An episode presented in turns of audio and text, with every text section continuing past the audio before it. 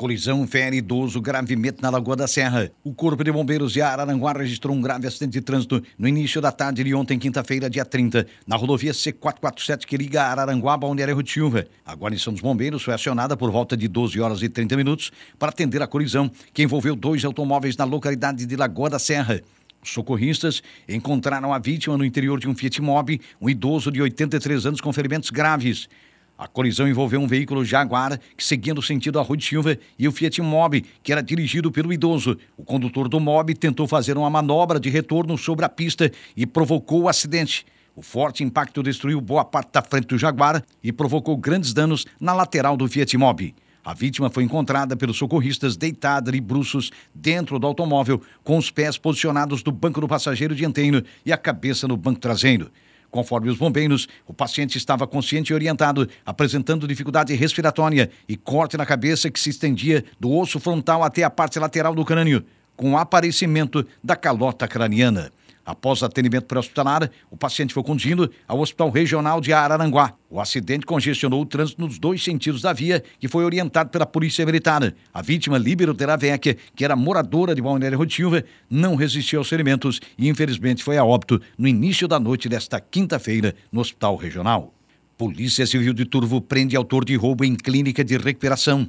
A Polícia Civil de Turvo, com apoio da Delegacia de Ermo, prendeu na tarde de ontem, quinta-feira, dia 30, um suspeito de 23 anos de idade investigado pelo cometimento do delito de roubo majorado que ocorreu no dia 21 deste mês em uma mercearia no município de Turvo. Segundo as investigações, o suspeito chegou na mercearia por volta de 19 horas e, utilizando uma faca, anunciou o um assalto, subtraindo dinheiro do caixa e o aparelho celular do atendente. Após diversas investigações, a Polícia Civil logrou êxito em identificar o suspeito, sendo representado ao juízo por expedição de mandado de busca e apreensão e prisão preventiva. Na tarde de ontem, policiais civis coordenados pelo delegado Lucas Fernandes da Rosa localizaram o suspeito em uma clínica de recuperação de dependentes químicos da região, ocasião em que foi cumprido o mandado de prisão preventiva. Os agentes, ao darem cumprimento ao mandado de busca na residência do suspeito, localizaram um cartão de memória e um chip pertencente à vítima. Ao ser questionado sobre os fatos, o suspeito confessou o delito e afirmou que dispensou o aparelho celular depois do cometimento do crime. Após as formalidades legais, o preso foi encaminhado ao presídio regional aqui em Araranguá, onde permanece à disposição da Justiça. O inquérito policial, que apura os fatos, foi remetido ao Poder Judiciário. Operação das Polícias Civil e Militar termina com três prisões em Maracajá. Uma operação em conjunto desencadeada pelas polícias civil e militar terminou com três presos na tarde de ontem, quinta-feira, dia 30, em Maracajá. Os trabalhos tiveram início por volta de 13 horas, uma hora da tarde de ontem e foram concluídos no início da noite.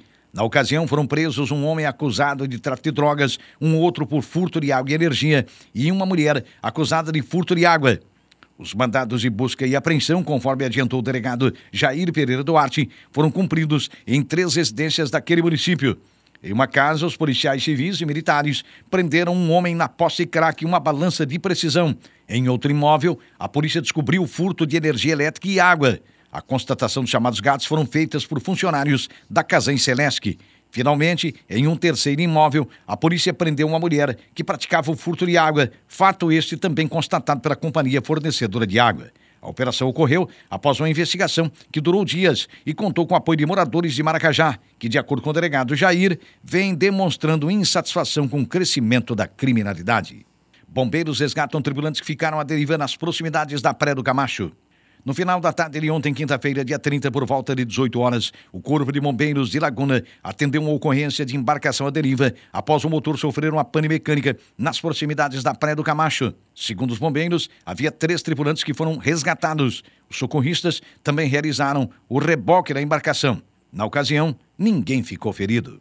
Empresa que lesou consumidores em Criciúma é condenada a pagar 50 mil reais. Depois de lesarem diversas pessoas em Criciúma e outros municípios de Santa Catarina, duas empresas com nome Fantasia, Home Sofá, foram condenadas a pagar 50 mil reais de indenização por danos coletivos. A condenação atende ao que foi pedido pelo Ministério Público de Santa Catarina em uma ação civil pública, em uma ação civil pública ajuizada pela sétima Promotoria de Justiça de Criciúma. A decisão foi expedida pela segunda vara da Fazenda Pública da comarca de Criciúma, conforme a sétima Promotoria de Justiça da capital do carvão, as empresas Comércio de Imóveis Guimarães Santos Limitada, MEWM Santos Comércio de Imóveis Limitada, ME, com sede em Itajaí e lojas franqueadas em dois grandes centros comerciais de Criciúma, foram responsáveis por vender uma série de produtos sem disponibilidade aos clientes, como sofás, mesas, cadeiras e estofados entre 2017 e 2018. De acordo com a ação civil pública, uma pequena parcela dos produtos foi entregue aos consumidores com vícios insanáveis e, em alguns casos, eram diferentes daqueles comprados nas lojas por meio de catálogo. Mesmo depois de formalmente alertados pelo PROCON e pela sétima Promotoria de Justiça, os proprietários continuaram realizando a venda dos produtos. Ainda segundo o Ministério Público, quando os empresários eram procurados pelos clientes, forneciam diversas explicações para as reclamações registradas, mas todas desconexas, evasivas e carentes de documentação.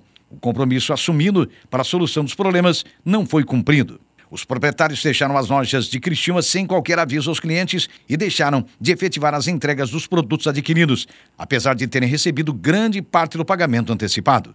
Depois disso, passaram a não atender os consumidores que os procuravam, pessoalmente ou através do PROCON ou e-mail jurídico das empresas. Os sócios Wesley João Moreira dos Santos, Fabiana de Paula Guimarães, e Maiuse Saeli Rego Santos foram condenados solidariamente ao pagamento de uma indenização de 50 mil por danos morais coletivos, ou seja, eles são responsáveis agora em liquidar o valor de acordo com a sua capacidade financeira. O valor de 50 mil reais deverá ser corrigido com juros de mora a contar da última citação. A sentença ainda fixa uma multa diária de 10 mil reais para cada empresa em caso de descumprimento das determinações impostas na sentença, a ser revertida ao Fundo para a Reconstrução de Bens Lesados do Estado de Santa Catarina.